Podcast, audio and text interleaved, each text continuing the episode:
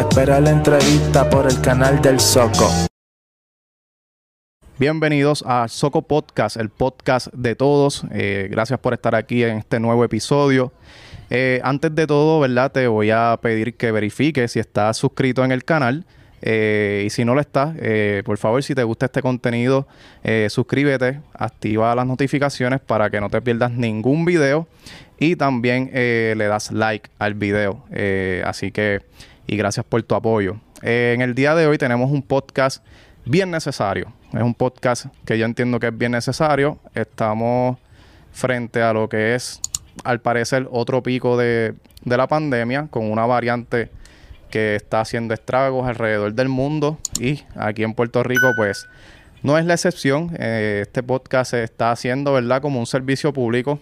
Eh, a nosotros realmente nadie obviamente no nos está pagando eh, para estar aquí, pero necesitamos exhortar a, la ciudadanía. Traigo un recurso que, ¿verdad? Tengo el privilegio de llamarlo amigo. Él ha estado en el podcast anteriormente. En el episodio 50 exactamente estuvimos hablando al principio de la pandemia. Él está aquí conmigo, sacó de su tiempo para estar aquí y es más bien para exhortar al público eh, dejarle saber lo que está pasando, que es algo bastante serio y que si no queremos que llegue a, mayores, pues tenemos que entonces cooperar, ¿ok? Eh, así que eh, hoy nos visita el doctor Lester Mercado. él es doctor generalista, médico generalista, experto en bioseguridad. antes de entrar, ¿verdad, Lester? Tú tienes, para que la gente tenga conocimiento, tienes tu empresa que se llama CPR eh, Educare. Esta empresa se... Tú te especializas en, enseñar a profesionales de la salud y no profesionales también, cualquier persona, a aprender lo, lo, que es CPR, lo que es primeros auxilios. Eh, cuéntale un poquito a la gente de, esto que tú haces y dónde te pueden conseguir antes de continuar con el episodio. Muchas gracias Ryan y en primera instancia eh, gracias por permitirme ¿verdad? ser parte de este podcast, de llevar el mensaje a la comunidad y establecer ¿verdad? esos vínculos que son tan importantes para poder mantener a la audiencia informada sobre lo que estamos desarrollando. Así que finalmente pudimos coincidir, ¿verdad? Habíamos estado un poquito ajetreados de ambas partes, así que es importante ¿verdad? que podamos obviamente llevarle esto a la ciudadanía.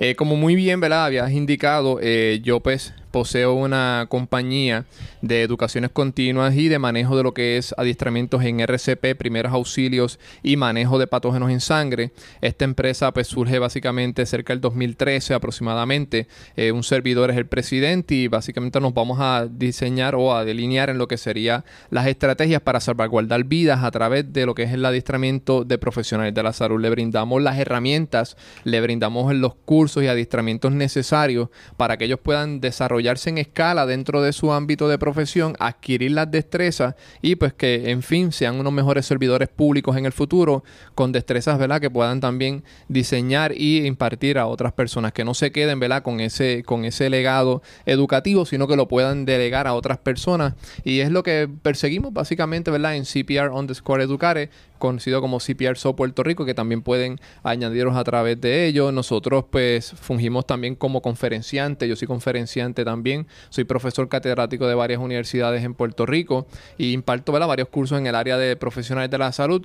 Conforme a eso también damos educaciones a corporaciones, a lo que son entidades públicas y privadas, ONG y empresas, ¿verdad? Así que estamos en toda la mayor disposición de nosotros poder brindarle las herramientas para que sean entes de cambio social dentro de la salud y la medicina.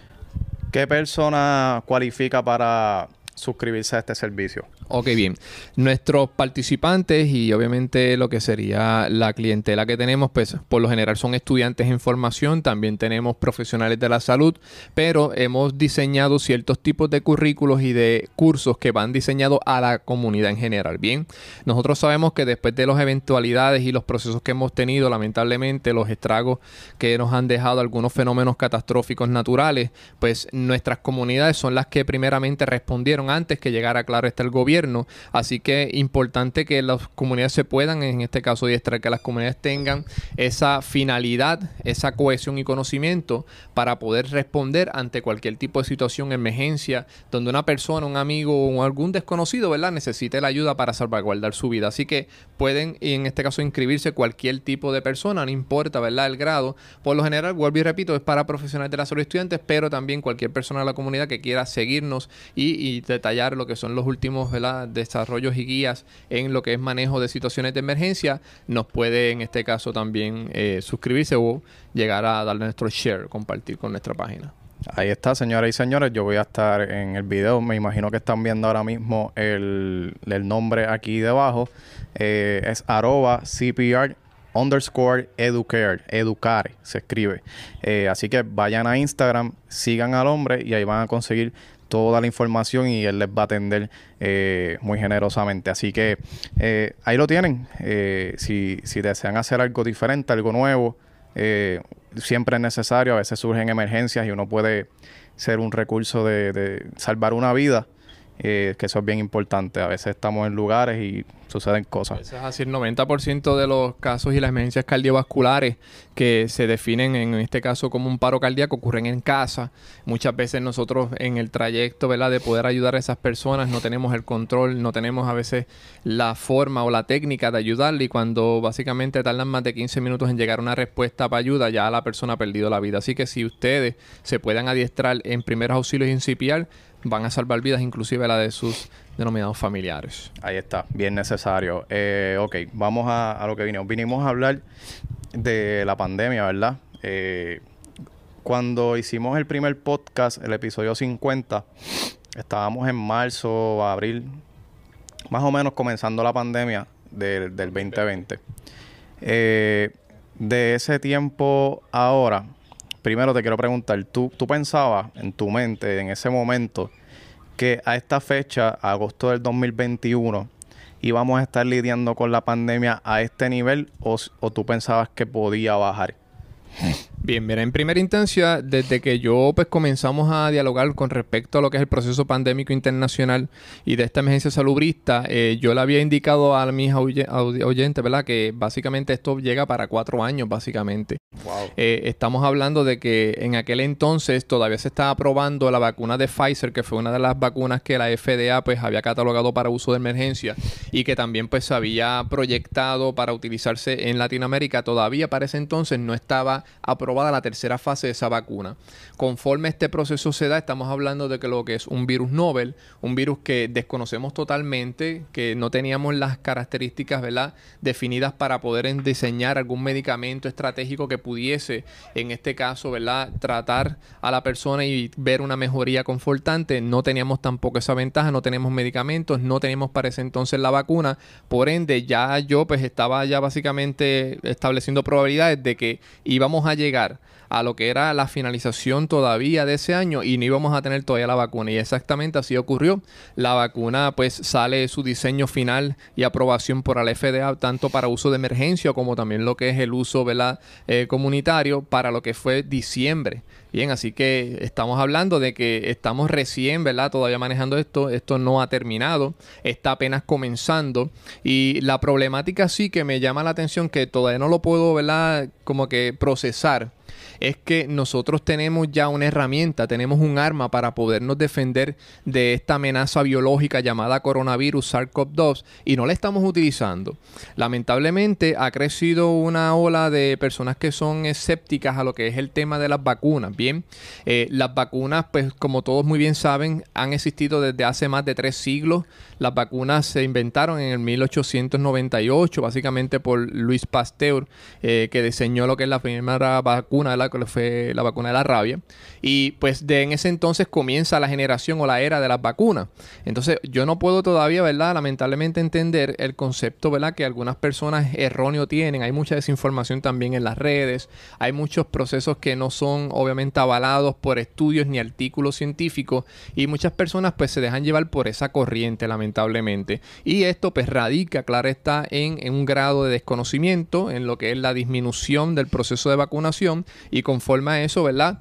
otros problemas que va a traer consigo, ¿verdad? Para la vida de las personas, si no buscamos, ¿verdad? En este caso, la afinidad para ello. Así que lo que sí me, me, lamento y que no puedo todavía entender es esa parte, ¿verdad? De estar con este escepticismo cuando te tenemos la información a la mano. Cuando usted se mete en Google y en apenas cinco minutos puede ver todo el trayecto de la formulación en Pfizer de lo que cómo se hace la vacuna, cómo se establece la vacuna, pero lamentablemente las personas pues eh, tienden a seguir lo que son algunos mensajes que son erróneos, que son infundados por personas que no tienen el conocimiento y que no están avalados por la ciencia.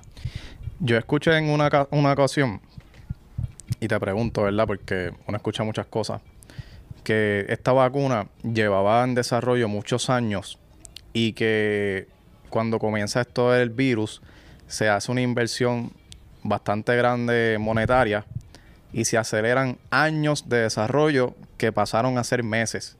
¿Es cierto eso? Estás en lo correcto, Ryan. Y entonces, eh, ¿qué es lo que ocurre en este proceso? Lo siguiente, mire, nosotros tenemos la tecnología ya hace más de un siglo. Bien, la tecnología estaba, la tecnología de cómo desarrollar lo que son las vacunas ARN mensajero, donde se utiliza y se implementa ya no partes vivas ni atenuadas de un virus, sino solamente el material genético que es inerte.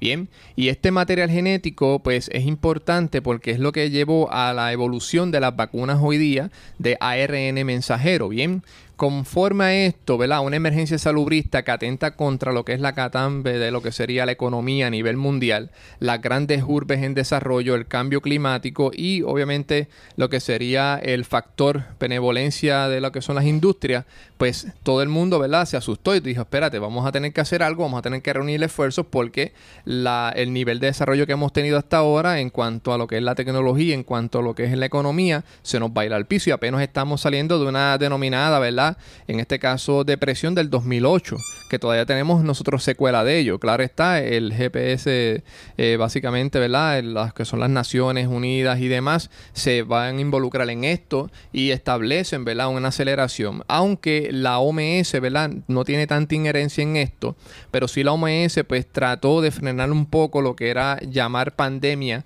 a este proceso antes de estar seguro, ¿verdad? De que sí pudiéramos tener, ¿verdad? Algún tipo de, de dato que nos dijera, mira, sí, estamos ante una pandemia, estamos ante un proceso, porque no es nada, ¿verdad? Tan fácil poderlo denominar de esa forma.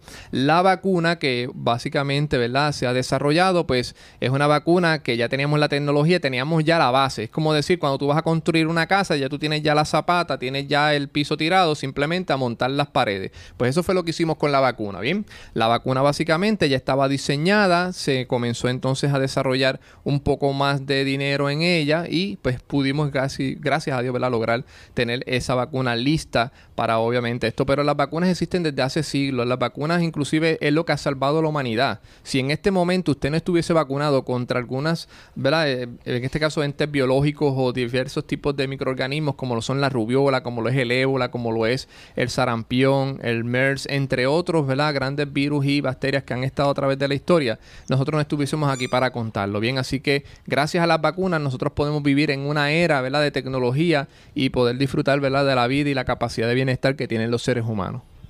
Llevamos poco más de un año con el virus en la pandemia.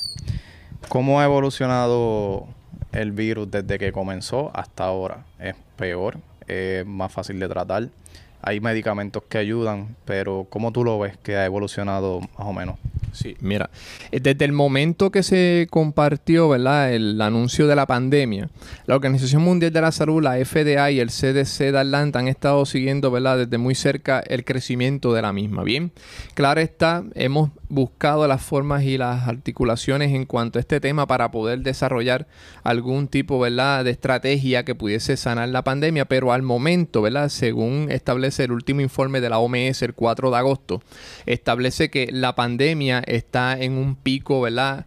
Amplio y estratégico en todo el mundo. O sea que estamos hablando de que todo el mundo está sufriendo unas nuevas olas, unos nuevos picos y lamentablemente el epicentro actual de la pandemia radica en Latinoamérica.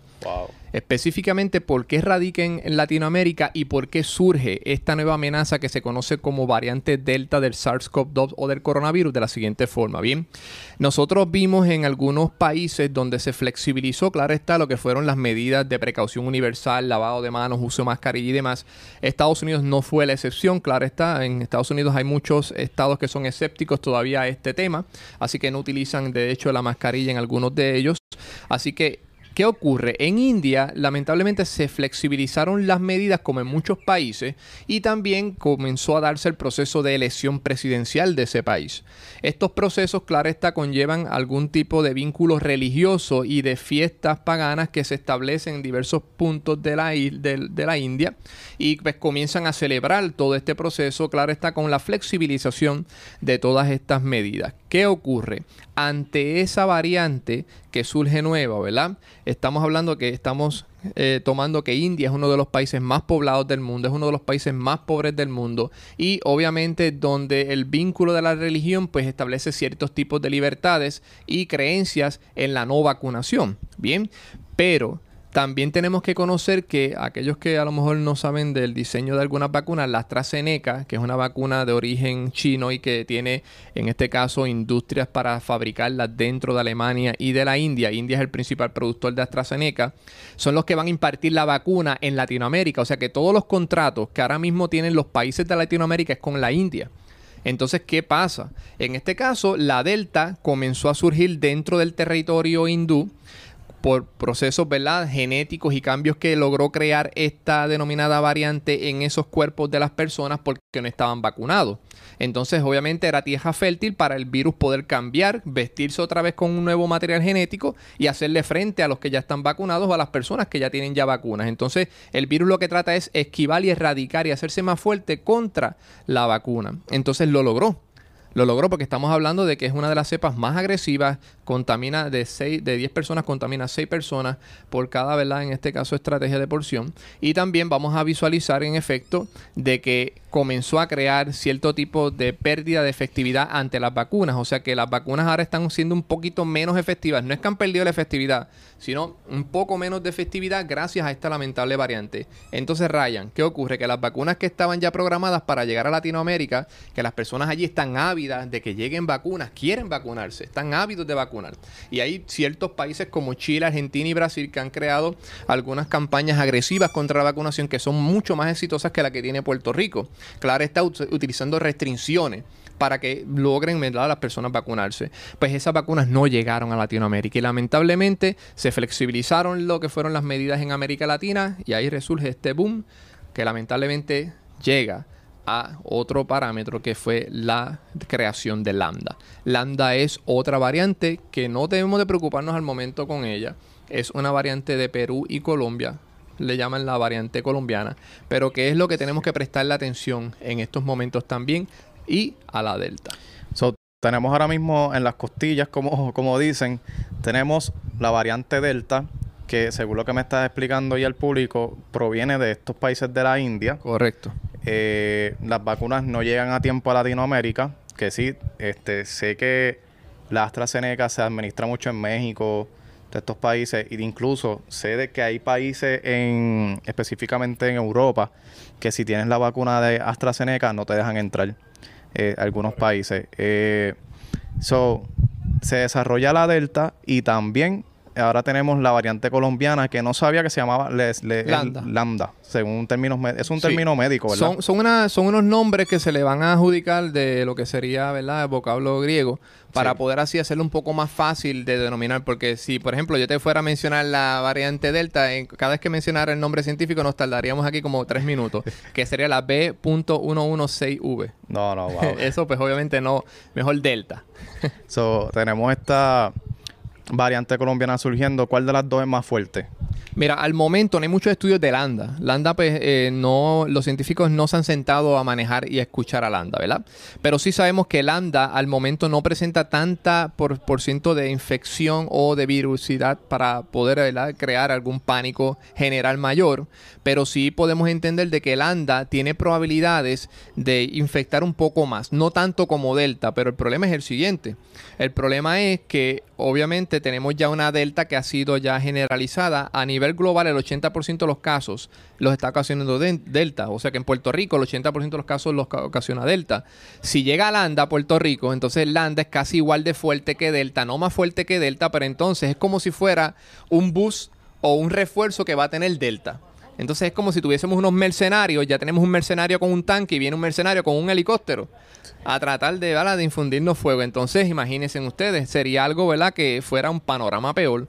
Yo espero, ¿verdad? Que no tengamos, ¿verdad? Seriología o se haya registrado, ¿verdad? Al momento lo que es Landa, porque en este punto pico que estamos, pues estamos hablando de que sería algo desastroso, Ryan. Sí, sin duda. Eh, ahora mismo en Puerto Rico hay una tasa de positividad mayor a meses anteriores, si no me equivoco, según lo que he visto en la prensa más o menos de cuánto es el porcentaje. Bien, mira, estamos hablando de que hoy amanecen los titulares de, de, lo que es el periódico y también lo que es el portal o el bioportal del Departamento de Salud con 10.6 de positividad. Estamos hablando que en años atrás, el año atrás, estamos hablando de que cuando teníamos 5 de positividad teníamos que cerrar todo y hacer restricciones. Bien, hoy día pues ya cambian los parámetros y los guidelines por el CDC porque ya hay una herramienta que se llama vacunación. Herramienta que nosotros no estamos utilizando al máximo, lamentablemente, por el escepticismo y por la mala de información o desinformación que existe. Pero sepan, ¿verdad?, de que ese por ciento de tasa de positividad hoy día pues lo podemos manejar todavía, todavía se puede manejar. Ahora el problema está en que las personas eh, no se están vacunando.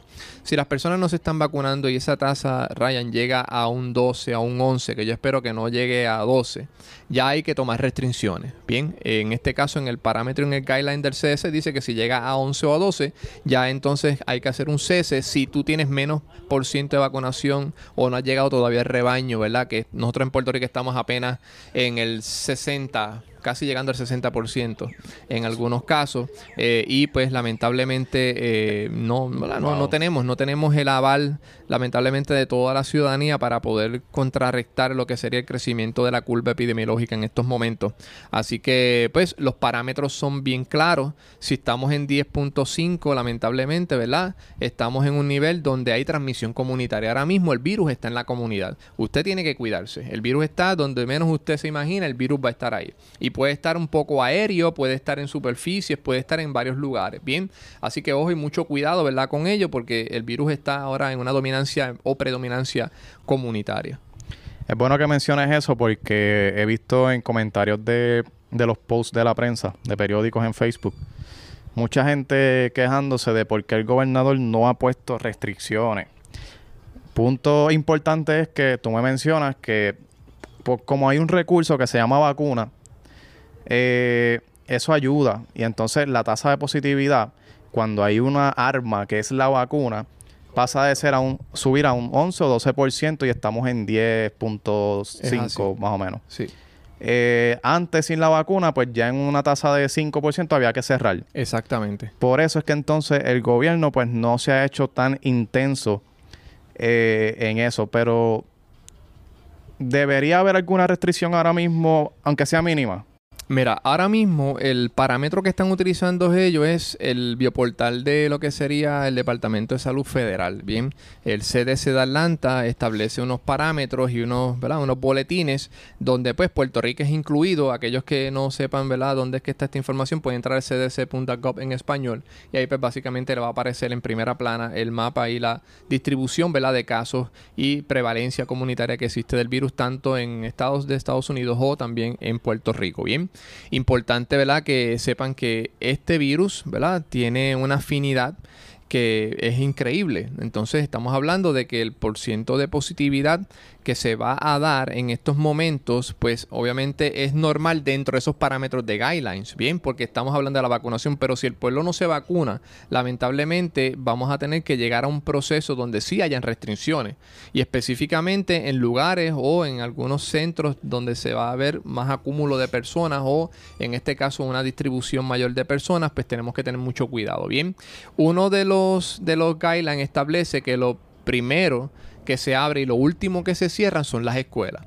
muchas personas hoy día pues tienen algún tipo de escepticismo a lo que es, ¿verdad? En este proceso mandar sus hijos a lo que son las clases, pero según los estudios que establece el CDC, la transmisión se da en un 90% entre padres, maestros o algún padre que esté dentro de las facilidades de la escuela, pero no entre los niños. En los niños el porcentaje de positividad y de contagio es de menos de 10%. O sea, que si se siguen las reglas de precaución universal, lavado de manos estratégico y también lo que sería el distanciamiento social, se debe de minimizar los brotes a lo mínimo. Bien, así que una de las, de las preocupaciones mayores en Puerto Rico hoy día yo creo que es eso, Brian. Él es, ¿verdad? Lo que serían las clases, si se suspenden las clases, si no se suspenden las clases y obviamente estableciendo otras restricciones. Pero al momento la tasa de positividad no sugiere eso. Otro detalle que está también llevando a cabo el Departamento de Salud en su protocolo, que tiene 104 páginas, los invito a que lo lean.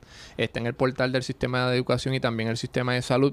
En ese portal pues establece lo siguiente de que las personas eh, que están obviamente manejando lo que son, en este caso, el ritmo de la comunidad y también la prevalencia comunitaria con los, eh, con los contact tracing y la escuela, pues son los que van a decidir. O sea, quien decide si la escuela cierra o abre, obviamente depende de dos instituciones, depende del sistema de salud y depende del sistema de educación. Si el sistema de salud establece que en X lugar o pueblo existe una alta una tasa de 12 en vez de 10, bien, pues ya entonces tenemos que tomar entonces unas medidas conjunto con el Departamento de Educación y también con lo que sería el Departamento de Educación. Entonces esa escuela iría a lo que sería ya un tipo de proceso de remoto para que podamos así disminuir la cantidad de casos que se den per cápita en lo que es esa comunidad escolar. Entonces, estamos viendo de que los casos de positividad pueden variar inclusive de comunidad a comunidad. Unas escuelas pueden estar abiertas porque la transmisión comunitaria es baja, mientras que otras pueden estar cerradas porque la transmisión en este caso es alta. Así que eso lo va a manejar lo que es una autoridad en salud que ya se designó para cada escuela y los directores que van a tener el dato y la vinculación al portal de salud todos los días van a tener que estar pendientes a esos datos y noticias para tomar decisiones y acciones que vayan entonces a salvaguardar la vida de nuestros estudiantes que ahora mismo estamos en agosto ya y hay, hay como un poco de incertidumbre en eso del Departamento de Educación. Es que en este en esta pandemia eh, como que cada día cuenta y es un día a la vez. Cada día puede surgir algo nuevo. Es algo... Estamos hablando, de la Que es un virus que es novel. Lo, lo que yo le estoy difundiendo aquí ahora mismo, mañana puede ser diferente inclusive. ¿Ok? Entonces, eh, esto pues nos ha llevado a un nivel también de estrés a nosotros los profesionales de la salud, porque aquellos que no les gustaba leer ahora tienen que leer mucho. Bien, a mí siempre me ha gustado leer, yo no he tenido problema con eso, pero tienen que estar informándose, tienes que estar obviamente tomando recursos, educaciones continuas. Esto es un bombardeo de información, gente, que esto es constante. Y este bombardeo, pues a veces, pues muchas personas no lo saben manejar, otras personas no saben distribuir la información y hay muchos errores dentro del manejo de esta información. Así que por eso yo les pido que también ustedes busquen la fuente fuentes fidelignas, bien, CDC, OMS, OPS, que es la Organización Panamericana de la Salud, que ahí entra Puerto Rico, a lo que es la región del Caribe y las Islas Antillas francesas también. Así que importante, ¿verdad? Que sigan esas fuentes fidelignas. Lea. De este, en esta era, yo he aprendido también de que la comunidad va a tener que leer la comunidad tiene que leer. Vamos a tener que informarnos porque la información está llegando de una forma errónea y no está llegando completa. Entonces estamos creyendo en lo que son los famosos mensajes de cadena de WhatsApp, en los científicos de Facebook y en otras cosas, ¿verdad? Que lamentablemente están trayendo, ¿verdad? Problemas y obviamente radica en desinformación que puede costarle hasta la vida a la persona. Y ya lo hemos visto, ¿verdad? En Puerto Rico han surgido una serie de casos que no voy a mencionar, pero que ustedes saben que han sido, ¿verdad? Titulares de la prensa y rotativos del país.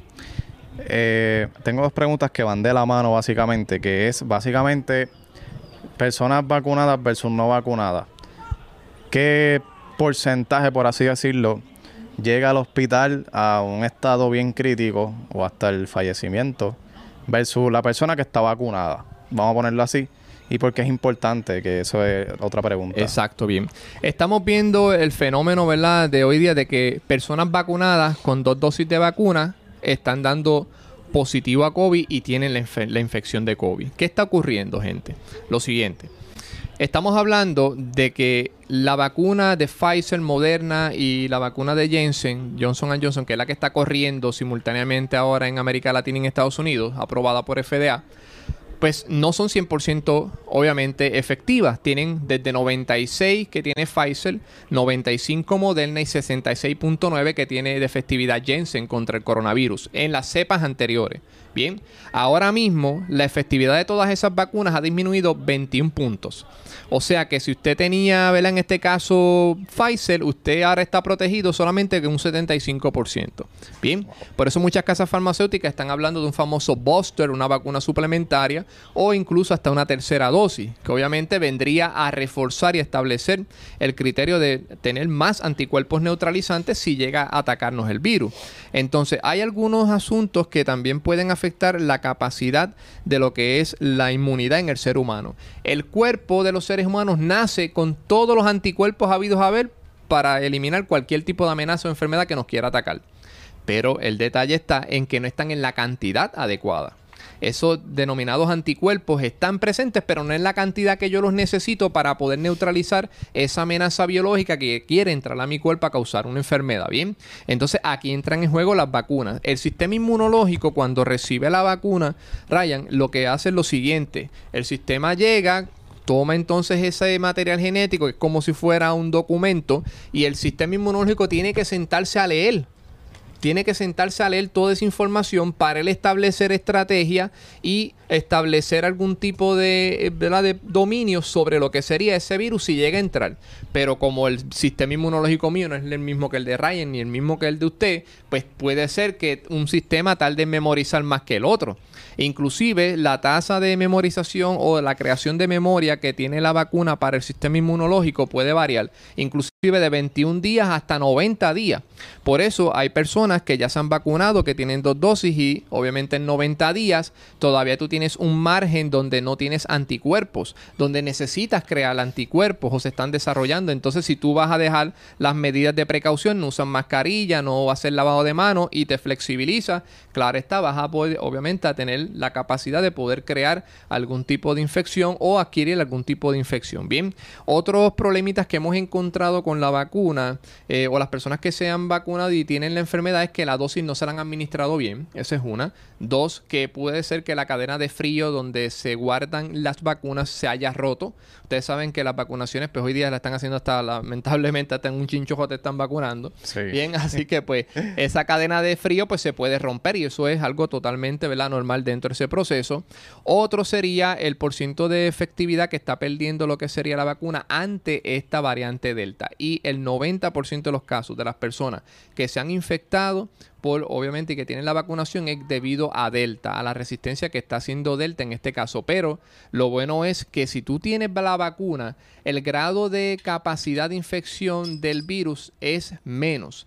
Por ende, tú no vas a ir a una sala de emergencia, tú no vas a llegar a una hospitalización y tú no vas a morir versus la persona que no está vacunada, que es terreno fértil para que ese virus se pueda sembrar y pueda distribuirse y ocasionar todos los estragos habidos que haber. Entonces estamos hablando de que no solamente vas a llevarte una hospitalización, sino que también puede ser la muerte. Y si te salva, vas a tener, al igual que muchas personas que están vacunadas, que sobreviven a lo que es también el COVID, lo que son los síndromes de post-COVID-19 que obviamente es un síndrome que afecta inclusive hasta la capacidad intelectual, el desastre desarrollo ¿verdad? de lo que es tu sistema locomotor, lo que son las funciones motoras, entre otras cosas. Y de hecho, hay un caso bien práctico que quiero verla que trae la correlación, es el caso de Chino, el cantante. Chino le dio una encefalopatía post-COVID-19 y obviamente no quedó bien. Básicamente él tiene problemas ¿verdad? de neurológicos, ¿verdad? con algún tipo de... Eh, de, ¿verdad? de procesos que se van a dar más tarde y que pueden sanar, pero pues van a tomarle mucho tiempo. Entonces estamos hablando de secuelas que pueden ser catastróficas y que no van a permitir que tú te vuelvas a concentrar o a desarrollar como un ser social de cambio o de provecho en la sociedad. Así que eso es bien lamentable. Por ende, la vacuna es importante. La vacuna te va a aumentar esa capacidad de respuesta ante el virus y obviamente puede desarrollar esto. Pero entonces estamos hablando de que las personas no vacunadas pues están teniendo infección, pero esa infección se debe a que hay una alta resistencia de personas que también están vacunadas, eh, no vacunadas, perdón. Entonces, ¿qué pasa? Yo estoy vacunado, tú estás vacunado. El virus entró a ti, encontró una barrera, sale, ¿verdad? Te dio dos o tres signos y síntomas, como, una, como un flu, como una monga, como decimos por ahí, y se fue. Entró a mí igual. Pero cuando entra fulano que no está vacunado, él dice, espérate, que aquí yo se me prendió el bombillo, yo lo que voy a hacer es que mi material genético lo voy a redistribuir, lo voy a organizar y voy a crear una copia más fuerte para poderle entrar al cuerpo de Ryan y al cuerpo de Lester. Entonces, eso es lo que hace el virus. El virus lo que hace es que en ese terreno fértil, en el cuerpo de las personas que no están vacunadas, infecta las células, crea cambios de genética que pueden ser resistentes a la vacuna. Entonces, por eso es el problema de la vacunación. la persona que no se pueda vacunar, ¿verdad? Claro está, hay personas que no se pueden vacunar por eh, reacciones alérgicas, por algún tipo de condición específica o por religión, pero lamentablemente el que no se vacuna es lamentablemente la persona que va a estar ante esta situación que no vamos a tener tregua. Ok, ¿Qué tan efectiva es la vacuna? ¿Cuánto tiempo dura en el cuerpo? Eso ha cambiado, lo mencionamos ahorita, eh, por la mutación del virus, ¿verdad? Pero para que quede en récord, ahora mismo en esta fecha, ¿qué tan efectiva es y cuánto va a durar en tu cuerpo? La vacuna tiene el mismo grado de efectividad, ¿verdad? Eh, si nos presentamos ante la variante Delta, pues puede tener un poco menos de efectividad, como lo hemos visto. Ahora bien, la efectividad que establecen todas las vacunas que conocemos, tanto Pfizer, Moderna como Jensen, es aproximadamente al momento de unos 8 a 7 meses más o menos. Es la inmunidad, ¿verdad? Completa. Por eso es que estamos hablando de una tercera dosis, que sería un booster, y al tú colocarte ese booster, obviamente creas más células de memoria que inclusive pudieran darte una inmunidad a largo, ¿verdad? A largo tiempo. Pero el problemita que estamos teniendo es que Delta no nos está dejando eso, no nos está dejando o nos permite la capacidad de tú crear los anticuerpos. Que ahora mismo vi una noticia donde ya Moderna confirma que sí, va a estar administrando una tercera dosis probablemente para Navidad, para diciembre más o menos. Correcto, sí. Es importante, ¿verdad?, que sepan lo siguiente. Eh, la OMS, ustedes han visto que ha presentado con un poco de resistencia a esto de que se apruebe una tercera dosis o de que se prueben unos boosters, etcétera, y están en contra de algunas causas farmacéuticas, ¿no? Y es por el siguiente hecho, señores. Apenas países en tercer nivel o tercermundistas como lo es Haití, apenas en junio, Ryan, fue que recibieron las primeras 50 mil vacunas. Entonces, hay personas en el mundo que no tienen ni una sola dosis ni el acceso a la vacuna y ya estamos pensando en una tercera dosis. Ese es el planteamiento que está llevando a cabo la OMS y la Organización Mundial de la Salud, o OPS, la Organización Mundial eh, Panamericana de la Salud, porque hay personas que no tienen el acceso. Tras, obviamente, esta pandemia, lo que es el proceso que se llama, ¿verdad?, de, de divergencia o cambio social ha afectado también a muchas personas. Muchas personas hoy día son más pobres. Muchas personas hoy día no tienen los recursos. Muchas personas hoy día no pueden tener a la mano lo que es la salud.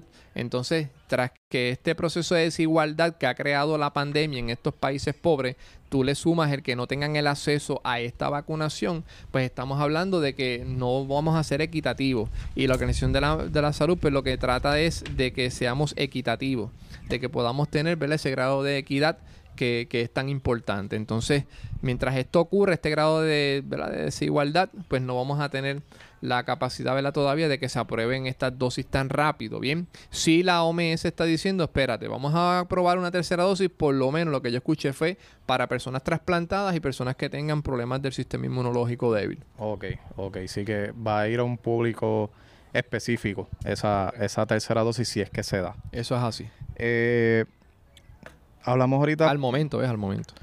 Exacto. Eh, ahorita hablamos por encimita de las variantes. Eh, hay una colombiana, ¿verdad? Que es la que tocamos por encimita, que es la Lambda. tenemos la Delta en este momento y alrededor del mundo está pasando algo. No todo es COVID-19. Hay enfermedades que se están desarrollando, otros virus que ya existían como el, el virus de la porcina, que ahora mismo hay unos casos que vi una noticia, creo que te la envié, que, que está surgiendo eso. So, ¿Qué está pasando aquí? Porque ahora mismo, con, si estos virus que se están desarrollando alrededor del mundo se combinan con, con, con este COVID, vamos a tener un desastre.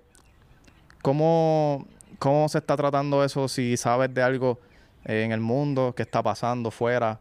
Porque vivimos mucho en, encapsulados aquí, pero tenemos que echar un vistazo afuera porque todo lo que está llegando aquí viene de afuera. Todas estas enfermedades, la mayoría, todas vienen de allá. So, ¿Qué está pasando con Sí. eso que tú sepas? Eh, es un factor denominador común, ¿verdad? De, de el que está creando que tengamos tanta disposición y emergen, emergen, eh, que emerjan, ¿verdad? Que son muchos virus y nuevas enfermedades, es la globalización. Señores, lo que pasa en Puerto Rico hoy día lo saben en tres segundos en Japón. Y así también son las enfermedades. Las enfermedades hoy día son globales. Una enfermedad se puede salir de la selva del Congo y en 16 horas una persona puede viajar del Congo a África, eh, a lo que sería Brasil, y obviamente de allí entonces distribuye una enfermedad X desconocida. De hecho, el CDC de Atlanta todavía, eh, ¿verdad? Eh, dentro de sus parámetros, ellos establecen que puede ser que surja en algún momento de la historia algo que se conoce como la enfermedad X. Es una super enfermedad causada por un patógeno que puede ser totalmente destructiva y que pueda colocar en jaque mate a la humanidad por completo. Gracias a Dios todavía no, ha pasado eso, pero ¿qué les quiero decir con esto? Que van a seguir saliendo más virus raros y emergentes. El cambio climático hace que esto se acelere. Muchos de los lugares o nichos donde viven estas, estos microorganismos son alterados por el factor ambiental y ellos tratan obviamente de buscar y realizar cambios en nosotros, buscan nuestras células para poderse refugiar y para poder desarrollar diversos tipos de combinaciones que le permitan o satisfazcan su proceso de supervivencia. Tal es el caso, ¿verdad?, que vimos eh, en los rotativos que me enseñaste del listín diario, si no me equivoco, fue de República Dominicana, donde está hablándose de la African Swine Fever. Eh, esta es la fiebre porcina africana. La fiebre porcina africana, para suerte de nosotros, no afecta a los seres humanos, Ryan. Solamente es obviamente un proceso donde se da en, entre los, ¿verdad? de los cerdos. La contaminación es cruzada entre cerdo y cerdo y sí representa una catástrofe para la economía agropecuaria, ¿verdad? De los países eh, por lo general. Mayormente pues la enfermedad se transmite de cerdo a cerdo a través de gotas respiratorias, a través de secreciones mucosas entre ellos y no llega a afectar en este caso, gracias a Dios, al humano. No es una enfermedad como decimos científicamente zoonótica que afecta a humanos y que puede ir de los humanos a los cerdos y de los cerdos a los humanos. No, solamente de cerdos a cerdos. Así que para suerte de nosotros, ¿verdad? Eso pues, gracias a Dios, no, no se va a dar, no va a ser de esa forma. Importante aclararlo porque la gente se puede confundir. Este, ya, se- ya sabemos, está surgiendo mucho esta noticia porque la he visto que la han compartido mucho, pero a veces hay gente que no sabe. Eh, la fiebre porcina pues ataca a los cerdos y se queda entre cerdos. Por el momento, Por ¿verdad? el momento, sí. No, Todo esperemos. puede, ¿verdad? Todo puede cambiar, pero ya estamos hablando que esto ya estamos desde el 1960 con manejando estos casos de fiebre porcina, pues gracias a Dios no ha pasado ningún tipo de mutación del cerdo al ser humano, como ha pasado sí con la influenza, que de hecho en el 1998 en una granja en México, eh, la H1N1, que fue la influenza porcina, sí pudo lograr una mutación que llegó a los seres humanos y de hecho en Puerto Rico estuvimos ¿verdad? expuestos a esta situación pandémica también. Recuerdo en el 2009, más o menos por Sí. ahí. Yo estaba en noveno grado y eh, fue, fue una situación parecida a esta.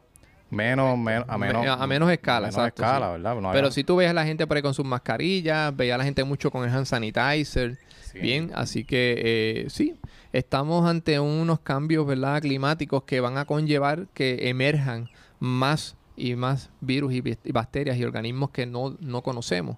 De hecho, bajo el hielo, en las capas del hielo, se, usted me dice, estima que hay diversidades de virus que no, que no conocemos y bacterias también. Así que si este deshielo sigue ocurriendo, ¿verdad? Esas bacterias que están latentes, que están dormidas, pueden obviamente eclosionar y desarrollarse y pues causar algún tipo de amenaza para los seres humanos. Así que estas cosas algunos países ya lo están considerando y se están preparando para ello. Eh, podríamos tener en algún momento, si esto no se controla, variantes futuras. Es- eso es así. Jóvenes y audiencia, ¿verdad?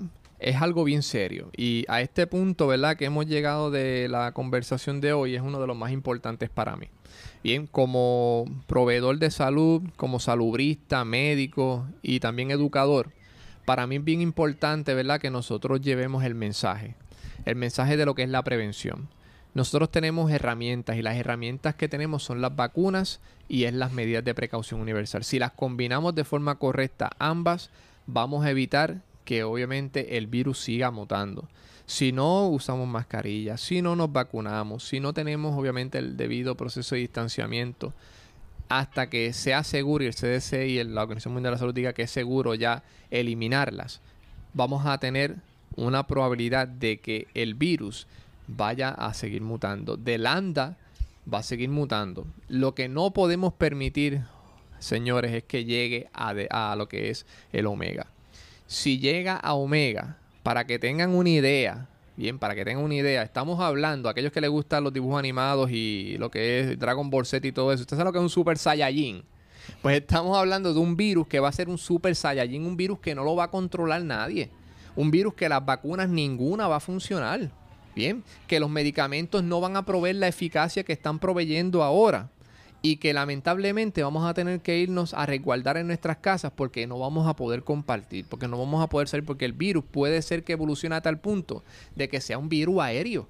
Bien, y estamos hablando, sí, a nivel, a nivel de como veíamos en las películas de terror y esas películas de zombies, algo así parecido, bien.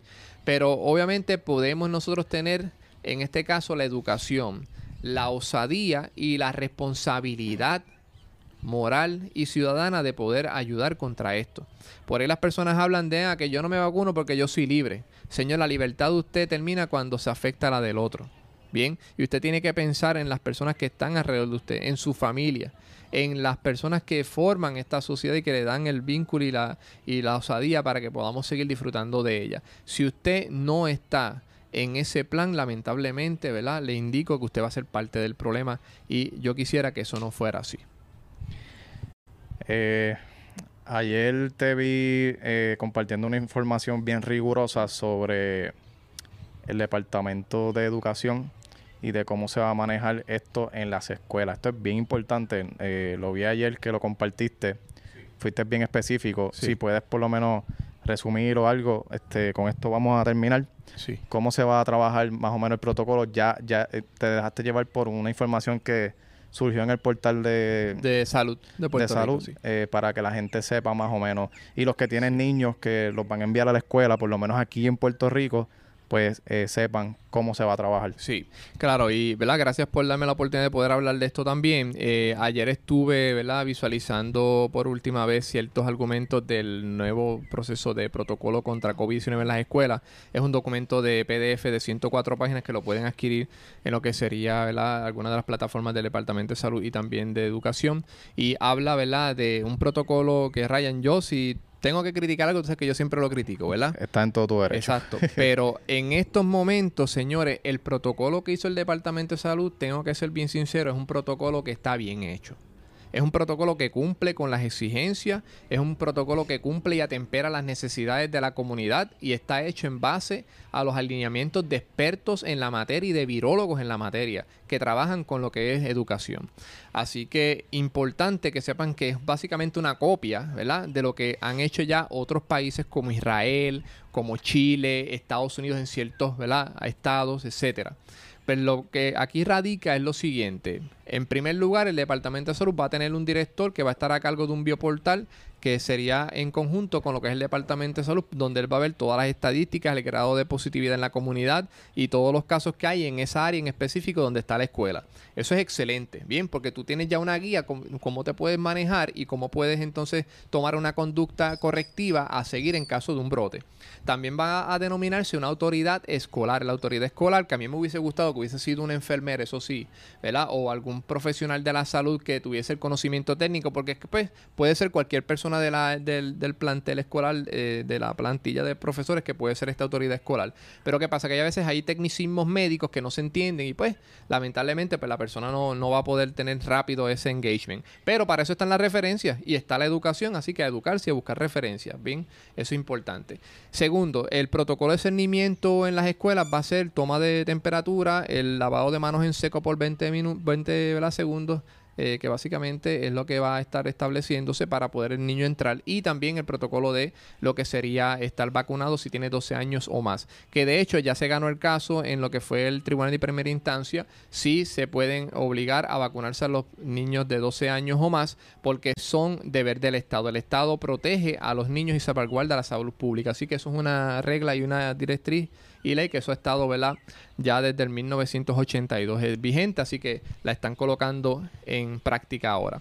También la utilización, ¿verdad? lo más que me llamó la, atención fue la utilización del protocolo dentro del salón de clase, porque por ejemplo, si llegó un niño ¿verdad? que tiene signos y síntomas y los desarrolló cuando ya esté en el salón, no antes de llegar a la escuela, el niño tiene que colocarse rápidamente en un salón de aislamiento que ya tiene que tener ya predispuesto el plantel escolar Oh. para que tenga su propio lugar, su propio baño y todas ¿verdad? las necesidades las tenga que hacer en ese lugar fuera de lo que es el salón. Entonces, se va a tomar como puntos de referencia cardinales el estudiante que se sentó tres pies al frente, el que está tres atrás, tres hacia el lado oeste y tres al lado este. O sea que en los puntos cardinales, las personas que se sentaron a tres pies de distancia son también personas que se van a colocar en cuarentena y no pueden llegar entonces al salón de clase hasta que hayan pasado 10 días y traigan una prueba de COVID-19 negativa o, obviamente, ¿verdad? Tengan ya en este caso disminución o cese de los signos y síntomas.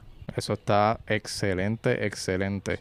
De verdad que, tienen una, una mecánica bien chévere. También hablé de lo que fueron los autobuses, ¿verdad? Aquellos niños que estén en autobuses o dependan del transporte colectivo público, pues se le debe de asignar, esto ya está en manos de las autoridades que manejan los buses, deben de estar en este caso, ¿verdad? Manejándose de la siguiente forma, se le va a asignar un asiento con el nombre para, esa, para ese niño. Ese niño durante todo el semestre se va a sentar en ese asiento. Y no se puede, obviamente, cambiar de asiento. ¿Por qué? Porque de esa forma yo voy a saber quién estuvo al lado de él. Y en caso de que tenga que utilizar el contact tracing o el rastreo a la comunidad, ya tengo entonces ya un paso adelante. Y estoy seguro quién fue el que se sentó al lado para seguir buscando quién puede estar contaminado. O sea que básicamente en una guagua escolar eh, va a tener cada niño un asiento designado. Un asiento, des- un asiento designado por el semestre. Que por lo regular siempre van los mismos niños en las guaguas todos los días. Exactamente. eh, para saber quién se sienta al lado y quién para tener un discernimiento Exacto. más amplio de Exacto. wow que está También este vi que otra otro alineamiento fue que si tenían autobuses con aire acondicionado, se debe de dejar una de las ventanas o al frente o atrás abiertas para que el aire circule. Bien, igual en los salones que tienen aire acondicionado se tiene que dejar toda una hilera de ventanas abiertas para que el aire circule. Eso es en aire, en, ¿verdad? en lugares que no tengan obviamente eh, en este caso ventiladores, sino que ese aire acondicionado deben de dejar una, una ventana abierta para que circule entonces el aire. O sea que se han tomado todas las debidas precauciones. De hecho, tienen la opción los niños de no comer en el comedor, de se una, ¿verdad? O lo que son platos desechables para que puedan consumir el alimento fuera del comedor también, que tienen el derecho sus hijos sepa que pueden comer fuera del comedor y obviamente así es menos riesgo de exposición. Y importante también que sepan que las mascarillas deben de cambiarlas cada cuatro horas, así que mándele en su backpack a su hijo mascarillas de repuesto porque cada cuatro horas debe de cambiarse la mascarilla y estas son medidas ¿verdad? que han sido exitosas. De hecho, eh, en Wisconsin empezaron con esta práctica Ryan desde el 2020 y ha sido totalmente exitosa. Eh, Fue uno de los primeros estados y países que eh, empezaron a dar lo que fueron las clases presenciales como Estados Unidos. Bien, y no hubo brote en seis meses y siguieron las mismas indicaciones que tiene el Departamento de Educación hoy día. ¿Qué les quiero decir con esto? Que el éxito y obviamente la programación de este proceso debe ser dado no solamente por la escuela, sino que también que tiene que intervenir la responsabilidad de los padres, la responsabilidad de los tutores y también la comunidad, porque el trabajo no puede ser solo por el Departamento de Salud ni tampoco el Departamento de Educación. Esto es un trabajo multidisciplinario en conjunto para lograr esfuerzos y así mantener el proceso. El único lugar en el mundo donde se han registrado brotes grandes fue en Israel. Y de hecho Israel tiene 67% de las personas vacunadas con dos dosis. ¿Qué ocurre en este proceso? Los niños de menos de 5 años fueron los más afectados, pero fue porque en este país, por las condiciones climatológicas, tienen que dejar de usar mascarilla ante las incesantes temperaturas y olas de calor que van más de 113 grados, señores. Wow. Por ende, claro está, y es obvio, se van a infectar los niños si no usan la mascarilla. Bien. claro estas medidas nos dan si pueden leerlas en el portal de me indicaste Eh, deben de entrar al Departamento de Salud de Puerto Rico, rapidito en el bioportal del dashboard un poco más abajo, ahí le va a aparecer el enlace que dice protocolo de COVID-19 en las escuelas de Puerto Rico. Así que para todos los padres, ¿verdad? Eh, eh, para que tengan una seguridad, vayan y lean estas indicaciones. Y así pienso que usted se va a sentir más seguro y más convencido de llevar a sus niños a la escuela presencial, que también les debe hacer falta. Los niños son niños y hay que dejarlos ser niños. Y una de las etapas más importantes, pues es la escuela, donde comparten con sus amigos y, Definitiva- Definitivamente estaba en lo cierto. y la educación no es la misma. No, Que- definitivamente. Yo, pues, aquellos que no me conocen, yo, pues, soy profesor y catedrático eh, y llevo dando clases presenciales desde marzo de, de lo que fue el 2020. Y Wow. yo no he tenido ningún caso todavía en mi, en mi universidad, en el salón. Sí, personas que dieron positivo, pero se tomaron rápido las, las debidas ¿verdad? recomendaciones y se adjudicaron y no hubo brote. No han habido brote. Y solamente dos casos en un año y medio. Claro. Así que se puede. Por último, eh, con esto cerramos un mensaje de parte del doctor Mercado a la población, a la ciudadanía, una exhortación dentro de lo posible, eh, una exhortación al público. Eh, las cámaras son tuyas. Sí. Eh, amigos, eh, importante, ¿verdad? Que para nosotros poder terminar y erradicar esta pandemia, necesitamos vacunarnos. Bien, la vacunación es la única herramienta probada científicamente hasta el momento que ha dado resultados en cuanto a el freno de lo que es esta pandemia. Con las medidas de precaución universal sí podemos contener la pandemia, pero no erradicarla. Así que no podemos vivir todo el tiempo detrás de unos guantes y una mascarilla, sino que también tenemos que vacunarnos, porque es la única forma en la cual vamos a ponerle freno a las variantes que están haciendo hoy día que ciertas vacunas pierdan cierto grado de efectividad parcial y que lamentablemente puedan inducirse a que produzcan otros tipos de variantes que puedan ser, claro está, el omega, que sería una de las variantes más desastrosas que vaya a tener la humanidad. Así que usted puede ser el cambio. Usted puede aportar con su granito de arena en la vacunación y exhortar a que otros también lo hagan. De esa forma, ¿verdad? Vamos a estar combatiendo todo este proceso. Importante, ¿verdad? Que nosotros podamos llevar este mensaje, que no nos quedemos con él, que seamos gentes de cambio y que podamos difundir la información de la forma correcta y precisa. Busque siempre la información. Hay plataformas, mire, hay una que se llama Google Académico. Si usted puede entrar a Google, pero en Google a veces hay mucha información que no es la correcta. Si usted quiere información precisa y fideligna, entre a Google Académico. Así mismo le escribe en el search de la barra del navegador y le va a llevar a información fideligna, a artículos y a ciencia probada sobre lo que es el COVID-19. Y allí es donde verdaderamente usted puede aclarar sus dudas. Y también estamos nosotros disponibles a lo que es nuestra plataforma también de CPR on the School Educare a través de Instagram que me pueden conseguir allí. No solamente pues yo proveo información de primeros auxilios, RCP y otras educaciones continuas, sino también doy información como esta para la colectividad la comunidad. Ahí está el doctor Lester Mercado. Eh, si te quieren contactar para cualquier duda, para cualquier servicio, eh, bien importante en Instagram, arroba CPR, underscore, rayita abajo, educare. Lo voy a, a escribir Correcto. aquí en el video correctamente y voy a poner el link directo para que vayan y dialoguen con, con el experto que les va a ayudar muchísimo y Lester siempre está abierto al diálogo, siempre está en el inbox bien atento, me consta, y siempre está llevando información diariamente, Eh, información resumida, o sea, este hombre se prepara, lee y resume para que usted tenga la información más, eh, ¿verdad? Mejor digerida y, y se, y se informe. Así que gracias Lester por estar Gracias aquí. a ti por la oportunidad, Ryan. Y, Y- gracias a todos. Que tengan linda tarde. Y bien agradecido. Así que sigan disfrutando. Gracias a todos por, por, por estar viendo este podcast. Vuelvo y recalco que si no estás suscrito al canal, por favor suscríbete ya que estamos trabajando mucho contenido. Vienen entrevistas bien interesantes, así que eh, manténgase siempre al tanto en mis redes sociales, Facebook, Ryan Ricardo, eh, en Instagram, arroba Ryan. Ahí estamos y ahora también tenemos el Instagram del podcast como tal, Soco Podcast, arroba Soco Podcast. Voy a dejar los links en la descripción y ahí van a estar al tanto de todo el contenido que se está trabajando aquí. Así que gracias a todos y hasta la próxima. Excelente, brother. Hey, Mr. Bully, won't you just see right through me? On the dying days when I